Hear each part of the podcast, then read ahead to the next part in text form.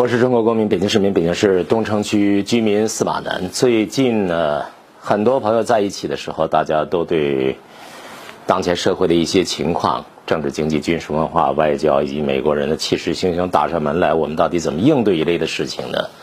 有各种各样的议论。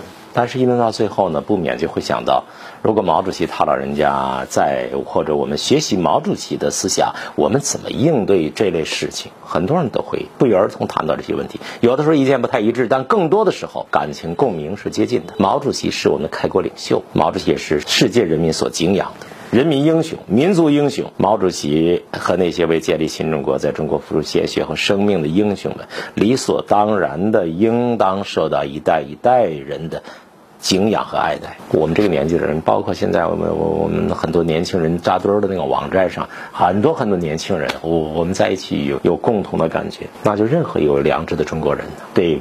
毛主席为代表的老一辈革命家对我们的英雄前辈都心存一份敬重，这个东西啊是个不可触碰的道德底线。这件事儿，嗯，它彰显的是一个民族对自身历史的尊重。为什么这件事儿大家生出那么多感慨？就因为一段时间以来，敌对势力有人不喜欢听这个词儿，我偏偏用这个词儿，你就是敌对嘛，别扭嘛，你要我们的命嘛，你不光要钱，你还要命啊！敌对势力对中国搞颜色革命啊，惯用手法，那就是拿领袖、拿英雄开刀。著名的文艺评论家陈先义先生最近写了一篇文章，专门讲这事儿。他说：“我们敬仰的领袖、英雄人物，他作为我们的主流价值观、重要内容的革命英雄主义，现在我们需要一再呼唤，需要理论捍卫。怎么到了这种程度？那就是因为一段时间以来，有人借助咱们不是开放吗？”啊，舆论宽松吗？啊，有人时时发出一种和主流价值观不和谐的声音，找机会，找个缝隙，说他们研究历史，重新写春秋；他们搞学术研究，说毛主席都不对，他对；说毛主席站得太低了，他搞丑化领袖，颠覆英雄，消解崇高，解构历史，挑战社会道德底线。如果把这样的事件放在国际大背景下，你就会发现这种事儿其实它不是孤立的事情，嗯。西方推动颜色革命，在不少国家屡屡得手。这东西就像那多米诺骨牌一样啊，搅得全球鸡犬不宁。这些国家政权一个又一个垮台，有一条基本的规律：丑化历史、历史虚无主义。嗯，心上瓦解了这个国家，然后呢？然后就军队出问题啊！呵呵，敌对势力对中国搞颜色革命，同样也是一样。比方说。诋毁开国领袖毛主席，毛主席是统帅，朱老总这样的这样的老总都被他们下驱呀啊使坏呀，在军队身上打主意。你比方说，陈先生讲，很多人讲军队非党化，中国的军队跟别的国家军队不一样啊，我们不单是个国防军啊，中国人民解放军是中国共产党的执行政治任务的武装集团，这是古田会议决议啊，对吧？他非要讲非党化，非政治化。嗯，拿我们的英雄开刀，恶搞啊，这俩字儿就恶搞啊，目的很明确，就是让我们的党和人民与历史切割，让社会大众放弃思想和精神的防线。你不是坚守信仰吗？你不是坚守真理吗？你不是敬仰英雄？你不人人做英雄吗？我就给你历史虚无主义和去英雄化。你说谁是英雄，他就黑。我们呐，历史上的英雄啊，几乎被他们黑遍了。同一个英雄没完没了的黑，所以啊，从现在看，捍卫英雄、捍卫我们的领袖、捍卫我们的英雄，不是杞人忧天，而是摆在我们眼前的现实的斗争。因为人家灭国就先灭史嘛，从古至今就是这么一条规律。十九世纪八十年代，恩格斯就讲过，说资产阶级把一切都变成商品了。对历史学也是如此。注意，历史学也变成商品了。因为它资产阶级的本性、生存条件就是伪造一切商品，伪造一切历史，伪造的符合他们的利益，符合资产阶级利益的史学著作，因为这样获得的报酬最多嘛。所以这一点，法国有哲学家叫福柯说的更明白：谁控制了人们的记忆，谁就控制了人们的行为的脉动。诸位，不是什么理论问题，说的还是历史虚无主义的问题啊！历史虚无主义也是中国的。知识分子用的词儿，不就是黑我们的领袖和黑我们的英雄吗？大家都记得，一九四五年的时候，二战刚结束，那西方势力又开始控制人们的记忆。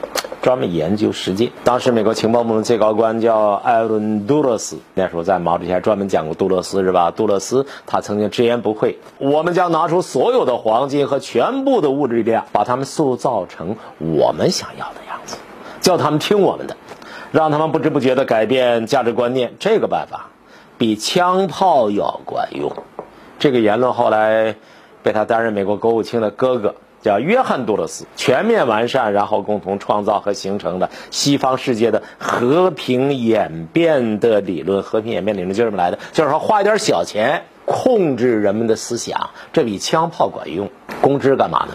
公知就是在和平演变的这个背景之下，工具呀。和平演变的这个没有没有公知，没有这些耗材，那怎么实现和平演变的目标啊？二十世纪九十年代。啊，三十年前苏联解体了，这不就是和平演变的一个最直接的、最重大的成果吗？在这个重大的运动当中，最重要的手段就是苏联历史上所有的英雄人物，连同列宁、斯大林都被破污啊！这件事儿想起来都是令人痛心。我曾经做过几十期关于苏联亡党亡国教训的这个节目，这个我已经说了很多了。比方随便举个例子，老陈陈先义最近写文章也讲到这个例子。比方一九四一年冬天，一个寒冷的夜晚，莫斯科附近一个普通的农庄，德国鬼子抓住了一个放火啊烧啊德国马圈，一一堆马在那儿，他把那个德国人的马圈给烧。一个女孩，风雪寒冬啊，这个女孩啊就是一个单薄的小女孩，弱不禁风。然后呢，法西斯德国军人对她进行了严刑拷打，毒打之下。这女孩毫不屈服，瞪着愤怒的眼睛看着这个德国鬼子，对敌人报以冰冷的眼神最后，德军在白雪皑皑的广场上对这个单薄的十八岁的女孩，啊，施以绞刑。一根粗大的绳索套在这个女孩的脖子上，女孩挣扎着，后来就高喊：“斗争啊，同志们，别胆怯！最后的胜利一定属于我们。”罪恶的德军刽子手踢开了女孩脚下的木箱，这个女孩英勇就义，简略就这么个故事。这女孩就是卓雅，上个世纪五六十年代出生的人，我们都在课本上读过卓雅的故事，卓雅、舒拉的故事。我有两个老姐姐，她们呢就是当时因为卓雅和舒拉的故事感染了她们，所以爸爸妈妈给他们姐俩一个叫卓雅，一个叫舒拉。嗯，我们现在还是微信上很好的朋友。那如果讲战果的话，卓雅的成就啊，可以忽略不计。他点烧了马厩，还叫那德国鬼子把火就扑灭了啊。但是这个十八岁的苏联的姑娘，感染了整个苏联，从统帅到士兵，愤慨万分。从内心里发出为卓雅复仇的喊声。一九四二年二月，经过斯大林和最高苏维埃批准，授予卓雅“苏联英雄”的光荣称号。但是，卓雅牺牲五十年之后，苏联解体前夕，这个曾经被当作圣女崇敬的英雄，第二次再一次被推上了绞刑架。这次行刑的刽子手不是德国法西斯。而是西方势力对国内投降卖国的一大堆的啊苏联的公知，卖国知识分子啊，一篇由西方人炮制的、苏联人撰写的、在媒体上公开发表的所谓真相的文章，震惊了所有的读者，震惊了所有的苏联人。文章。用诡辩的手法说，卓雅当年烧的不是德国人的马圈，是普通老百姓的民房，是当时愤怒的村民把她扭送给德军的。有些不怀好意的人进一步推波助澜，编造了卓雅是神经病患者的谣言，说只有精神病患者才能这么不怕死。他们甚至进一步污蔑说，连卓雅的尸体照片都是奉斯大林之命，是伪造的，是摆拍的，是假的。陈先义先生说：“你看看呀，司马南呀。”一个在苏联人民心目当中那么崇高的圣洁的女英雄，在谎言声当中轰然倒地，整个苏联在谎言声当中从惊讶到徘徊到动摇。这事儿大家别以为说的都是苏联的事儿，恶搞英雄的暗潮在中国也一样啊。大家知道刘胡兰吧？二零零七年的时候，毛主席题词“生的伟大，死的光荣”，那个像卓雅一样的一个女孩。他当时是就六十周年嘛，有关单位准备组织纪念刘胡兰的活动，突然国内一家无良媒体对刘胡兰英雄事迹做出另类解读，说当年刘胡兰对刘胡兰动铡刀的不是阎锡山匪帮，是刘胡兰的同村的乡亲，这跟当时污蔑多雅那手法太一致了吧？此言一出，舆论大哗。社会一片诧异，当年的见证者挺身而出，好在有些老头还活着呢，亲眼见他们愤怒地斥责那些谎言制造者，说你们太卑鄙、太无耻。他们告诉社会说，对刘刘胡兰用刀行刑的刽子手就是阎锡山匪帮，对共产党有深仇大恨的啊，还有所谓的复仇队共同所为。其实刘胡兰的行刑者的身份不是问题的关键，问题的关键是在纪念一位女英雄的特殊时间。为什么我们的杂志上面就能够抛出这样的颠倒黑白的一段邪说？背后有人用心险恶。英雄刘胡兰不是个例啊！大家有没有发现，一段时间以来，恶搞英雄成了一种时尚了？我们民族许多英雄人物一个接一个的被。恶搞，事迹曾经进入到小学课本的手托炸药包的董存瑞，也像刘胡兰一样被恶搞啊！有人撰文说董存瑞事迹是瞎编的。董存瑞的一位老战友已经是耄耋老人，他们知道之后拍案而起，愤怒的这个斥责。更有甚者，有人呢追求真相啊，说我追求真相。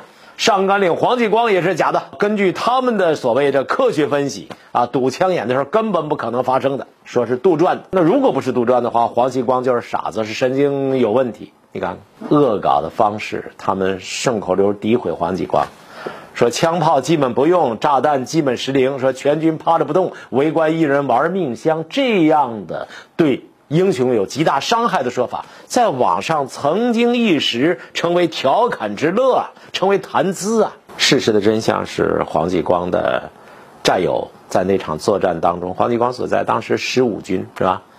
一三五团六连官兵全部都阵亡了，重伤身亡的战友啊万福。后来听说黄继光仅仅追授二级英雄，他大为不解。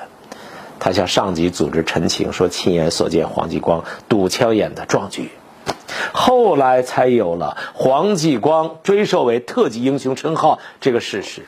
黄继光这样的军神是我军的英雄形象，但是就这样，前些年肆意被践踏，还有邱少云，活活被烧死的邱少云也被污蔑，还有毛主席的儿子毛岸英烈士。更是被人家反复诬陷。陈先义有个见解，我觉得说的特别好。他说，敌对势力诋毁我们的领袖和英雄的根本原因在于革命的英雄主义精神。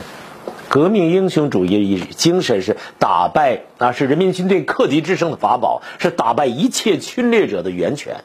从这个意义和范围上来讲。敌人比我们强大的只有一点，那就是他们可以不顾起码的良知与道德，用谣言这样啊，这种卑鄙的武器打击对手，并且用强大的资本给这些谣言攻击插上翅膀，散布在全球各个角落。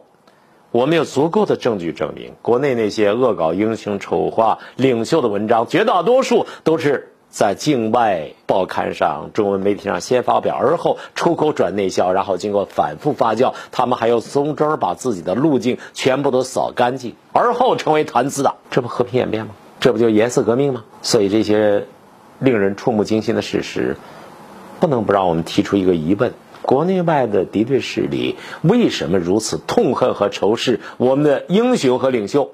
为什么他们把诋毁英雄？恶搞领袖当做他们颜色革命的重要战略，我能想到的一个根本的原因，就是因为革命的英雄主义精神是人民军队克敌制胜的法宝，是打败一切侵略者的力量之源。为了理想和信仰，英雄们慷慨赴死。这些话今天说出来，似乎显得有点像政治口号，但是当年我们的先辈啊。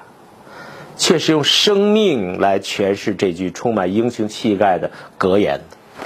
正是因为有了这种一以贯之的英雄气概，我们的军队才一往无前，才所向披靡，才用劣势装备打败优势装备的敌人。国内外敌人，包括以联合国军名义杀上门来的气势汹汹的美国军队，给美国人以教训。陈先义先生在昆仑策写了一篇文章，很长，就专门讲这个问题。时间到了，简单做个结。任何一个有良知的中国人都应对我们，都应当对我们的英雄和领袖存一份敬重。这应当是一个不能触碰的底线，因为它事实上是对我们自身的民族的历史的尊重。部队要打胜仗啊，军队要打胜仗，靠什么打胜仗？当然离不开现代化呀。但是仅仅靠现代化不行，现代化的武器也是靠人来掌握的。苏联亡党亡国了，庞大的苏联军队没放一枪一弹，为什么呀？思想上叫人家拿了魂了，所以我们现在对付颜色革命、反对和平演变，我们首先要在思想上武装，要让我们思想上强大起来，要捍卫我们的领袖，捍卫我们的英雄。好了，这期节目就说到这儿，感谢各位收看，再见。